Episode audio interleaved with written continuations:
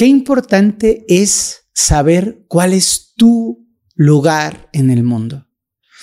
¿Te ha pasado alguna vez que llegas a una fiesta y no sabes dónde colocarte?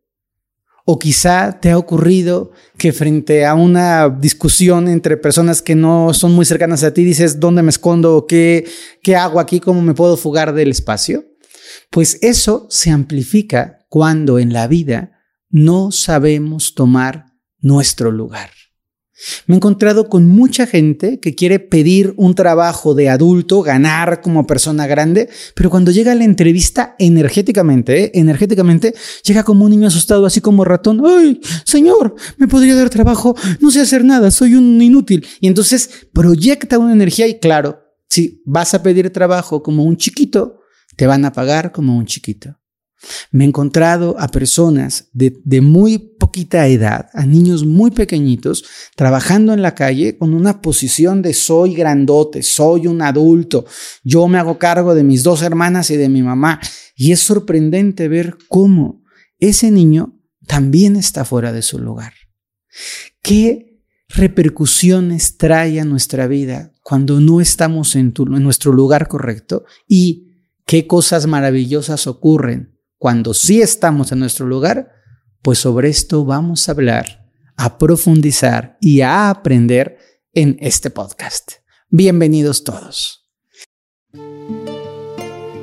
Más allá de lo ordinario, se encuentra una realidad extraordinaria. Descúbrela a través de los ojos del vidente. Quiero arrancar dándole las gracias a toda la gente bonita que cada semana nos escucha, que están conectadísimos con el podcast, que nos regalan su like, que nos comentan, que nos comparten. Esa comunidad es la, es la que alimenta el espíritu de a través de los ojos del vidente. Gracias de verdad por escucharnos, por disfrutarlo, por compartirnos, por comentarnos. Generamos un puente y quiero que sepan que todo lo que hacemos con tanto cariño lo hacemos con el propósito de que se, de que se expanda, de que se extienda, de que crezca, de que llegue a miles y miles de personas. Y el día de hoy tenemos un tema súper interesante, la importancia de nuestro lugar en el mundo. Voy a comenzar poniendo tres ejemplos y luego les voy a explicar la repercusión que este ejemplo tiene. Cuando un hijo está colocado frente a una mamá y la mamá es de estas típicas mamá de mi panquecito hermoso, Tú que eres un chiquito precioso, te voy a hacer tu comidita, mi amor. Y este niño tiene 36 años y la mamá, ay, chiquito corazón, no te preocupes, yo siempre te voy a cuidar. Ese hombre de 36 años energéticamente se va quedando como un chiquito, como un pequeñito.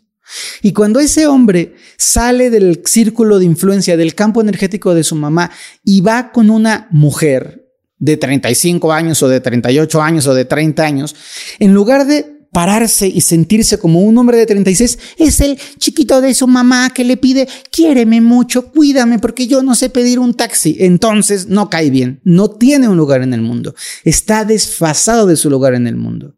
Un siguiente ejemplo sería este hijo que se hace responsable, como les contaba en la introducción, de, de, la parte económica de mamá y de las hermanas cuando tiene nueve o diez años, que trabaja desde esa edad, que, se, que aprende a resolverlo todo y que a los 16 años es un señor cansado, ojeroso, quebrado por la vida, saturado de estar haciendo responsabilidad. Y claro, cuando esa persona está fuera de su lugar, ¿por qué?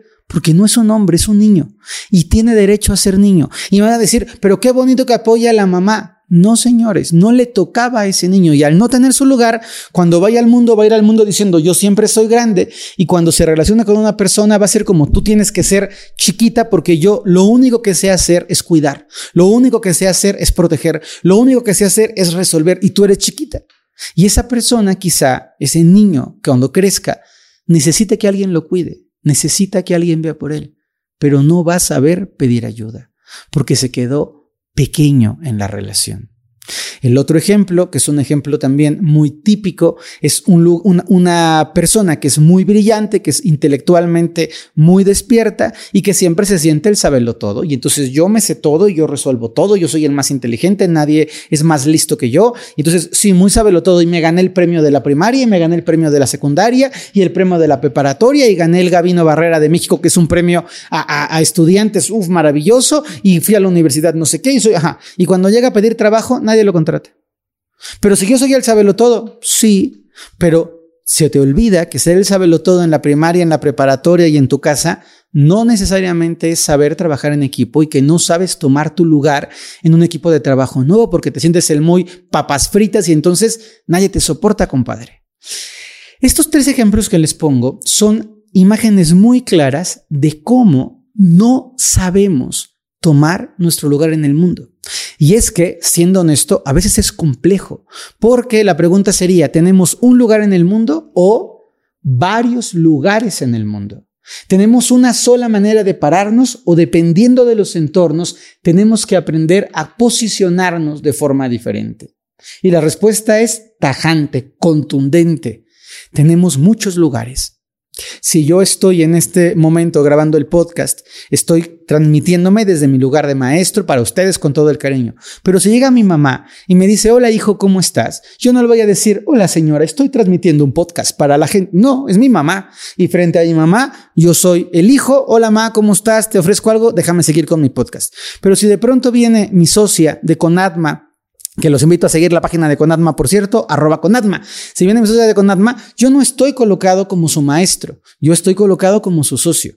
Y si de pronto viene mi sobrino al que adoro y quiero mucho, yo me voy a ir al piso a poder ser su tío. A mi sobrino no le interesa que yo sea el maestro, ni a mi mamá le interesa, aunque la verdad tengo que decir que mi socia, mi sobrino y mi mamá son mis alumnos. Mi sobrino, aunque chiquito, ya me ve en las transmisiones. Entonces, la cosa es, tenemos que aprender a tomar nuestro lugar en el mundo.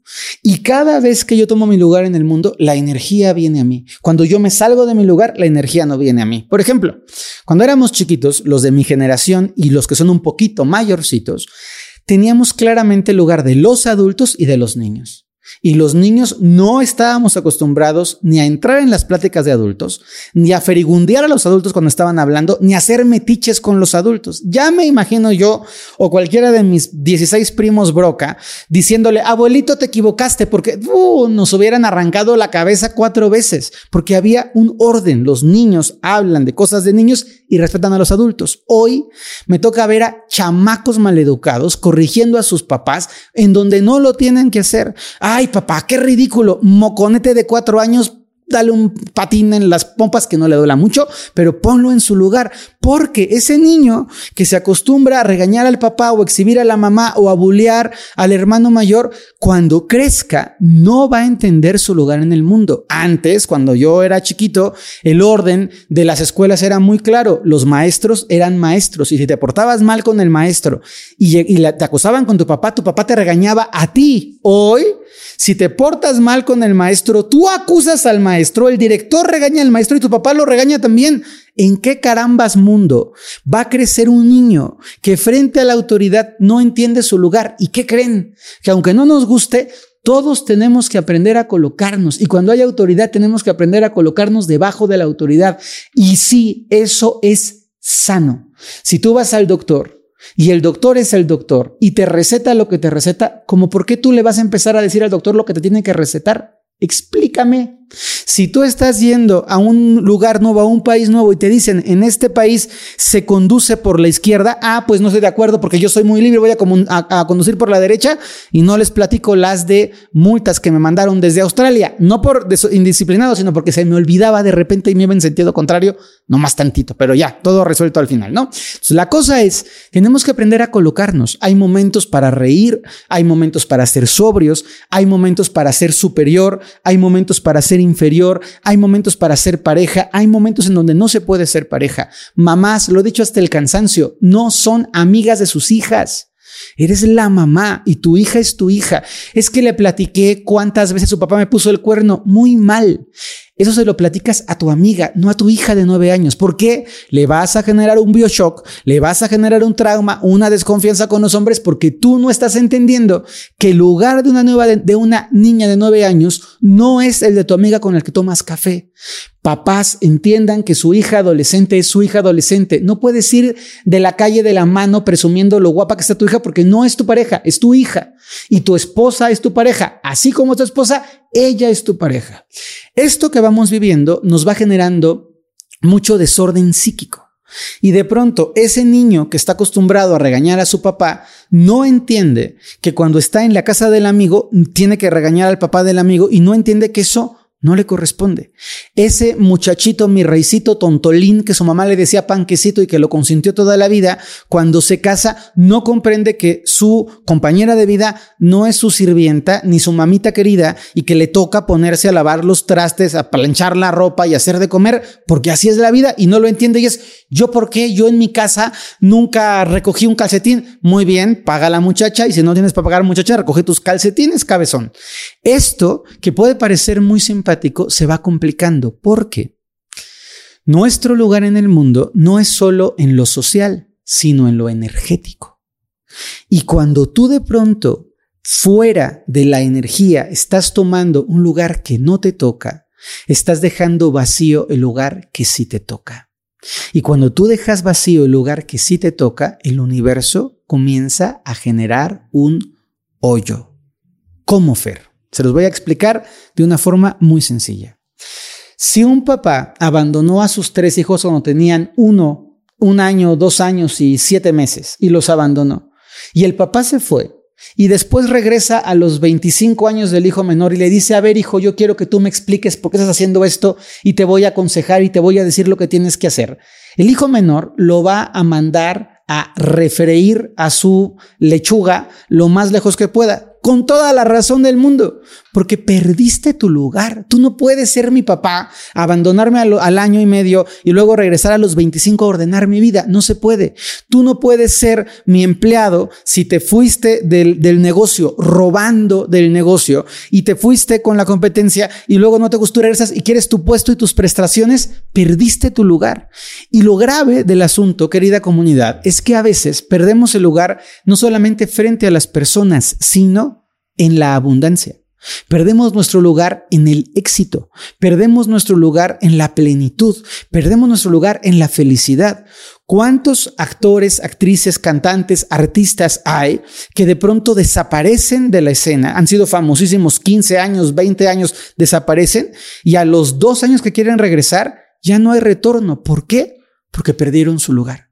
¿Cuántas veces nos ha tocado ver que personas que eran muy exitosas de generaciones de hacer negocios súper prósperos de repente ya no conectan con la abundancia, ya no son respetados en su gremio, ya no son valorados, ya no tienen esa confianza? ¿Por qué? Porque perdieron su lugar. Entonces, el encontrar nuestro lugar es un proceso energético y físico. El lugar no es solamente el lugar en la mesa, que es importante. El lugar no es solamente en donde está tu oficina. Antes se ocupaba mucho piso más alto de oficina corporativa, más elegante el, directivo. En la torre de Pemex funcionaba así. ¿En qué piso de la torre de Pemex? Pemex es petróleos mexicanos para la gente que está fuera de México y que no, que no lo supiera. Es en qué piso de la torre trabajas y pues dependiendo del piso era tu jerarquía y tu grado.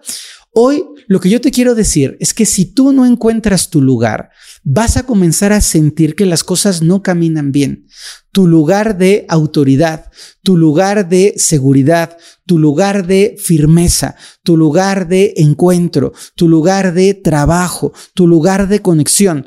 Sería desde la, desde la perspectiva más superficial, más boba, como si tú vas a una, a una clase de meditación con las pechugas de fuera como por qué alguien va a una clase de meditación con un escote que se le ve ahí la pechonalidad, como por qué irías tú al jardín de infancia de tu hija, al festival del Día del Niño, con unas playeritas para que te vean tus pectorales y tus brazotes.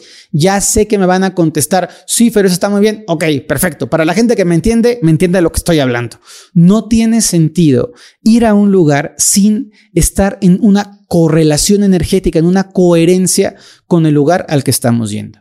Por eso es necesario que entendamos que nuestro lugar en el mundo va a tener repercusiones muy importantes sobre nuestra felicidad, sobre nuestra salud, sobre nuestro éxito, nuestra prosperidad y nuestra realización personal.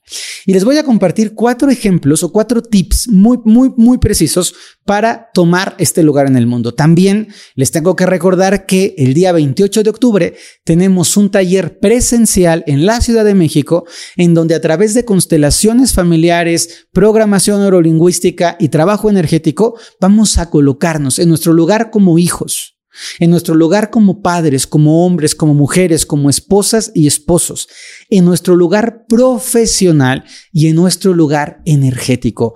Les recomiendo muchísimo que si ustedes quieren dar un brinco energético evolutivo y quieren ver resultados en su historia, no se pierdan el taller. 28 de octubre, aquí les dejamos el enlace. Bien. Cuatro claves que son importantes para tomar tu lugar en el mundo. Primero, Tienes que aprender a reconocer que en cada momento y en cada contexto puedes estar moviéndote del lugar. Esto es, está jugando un tenista profesional la final de Wimbledon, maravilloso, gana la final de Wimbledon, perfecto. Pero el que ganó toma el lugar de ganador y el que perdió en el mismo instante toma el lugar de segundo lugar. Y hay muy malos perdedores, hay perdedores que se ven nefastos y que no entendieron que ya cambió tu lugar y que eres el perdedor en este torneo. Pero esa persona que ganó y que está eufórica, en cuanto llega al vestidor con su, este, con su entrenador, toma un lugar distinto que cuando estaba frente a la cámara y eso está bien. Y si viene tu hijo a abrazarte, tomas un lugar y eso está bien. Eres el campeón sin duda, pero no es lo mismo ser el campeón en el estadio que ser el campeón con la televisión, que ser el campeón con tu entrenador, que ser el campeón con tu hijo. Y tenemos que observar, ¿estoy realmente en este espacio tomando mi lugar o estoy usurpando un lugar que no me corresponde? Segunda consideración importante, hay tres posiciones esenciales en la vida. Cuando nos toca estar a la par, cuando nos toca estar por debajo y cuando nos toca estar por arriba. Esto es importante entenderlo. Si estás hablando de tu socio, de tu hermano, de tu pareja, a la par. Tú no quieres ser papá de tu esposa, ni quieres que tu esposo sea como tu suegro. Tu esposa y tú son pareja, o tu esposo y tu esposa, lo que cada quien tenga de relación, son pareja. Con tus hijos, tú tienes que estar por arriba de tus hijos. Con tus padres, por abajo de tus padres. Con tu jefe, por abajo de tu jefe, con tus empleados por arriba de tus empleados. Cuando estás trabajando con una persona, ¿es tu par laboral? Perfecto. ¿Es alguien que le reporta a tu par? Abajo de ti, tú arriba, es un jefe de tu jefe o es un jefe que vino de fuera por abajo.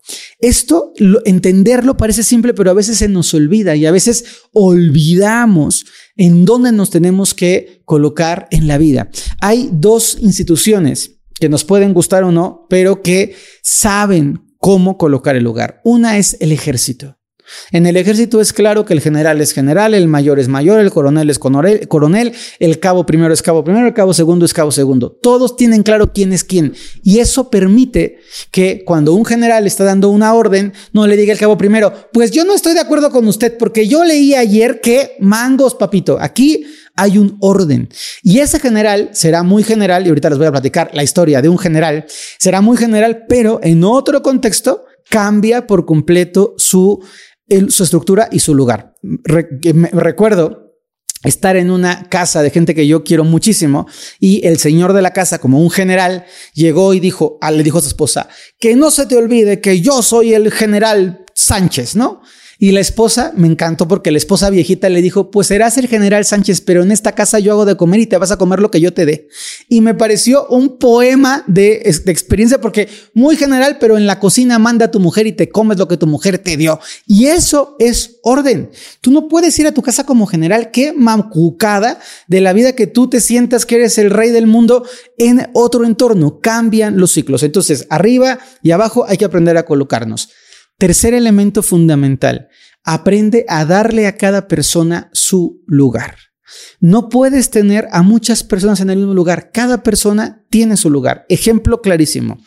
Tu hijo mayor es tu hijo mayor y tu segundo hijo es tu segundo hijo y tu tercer hijo es tu tercera hija y tu cuarta hija es tu cuarta hija. Cuando en una familia la mamá quiere mucho a la cuarta y entonces lo deja, la deja tomar el lugar del primero porque ella la quiere tanto y le cae tan bien, va a ser un desorden en su familia. Cada persona tiene un lugar. Cada elemento tiene un lugar. Tú no puedes tener en la oficina 16 directores financieros del área de recaudación de fondos. No, Tienes un director financiero, otro director especialista, un subdirector, un vicesubdirector, un coordinador, un gerente y estructuras en orden. Entonces, a veces tú, cuando eres complejo, desordenas a los demás.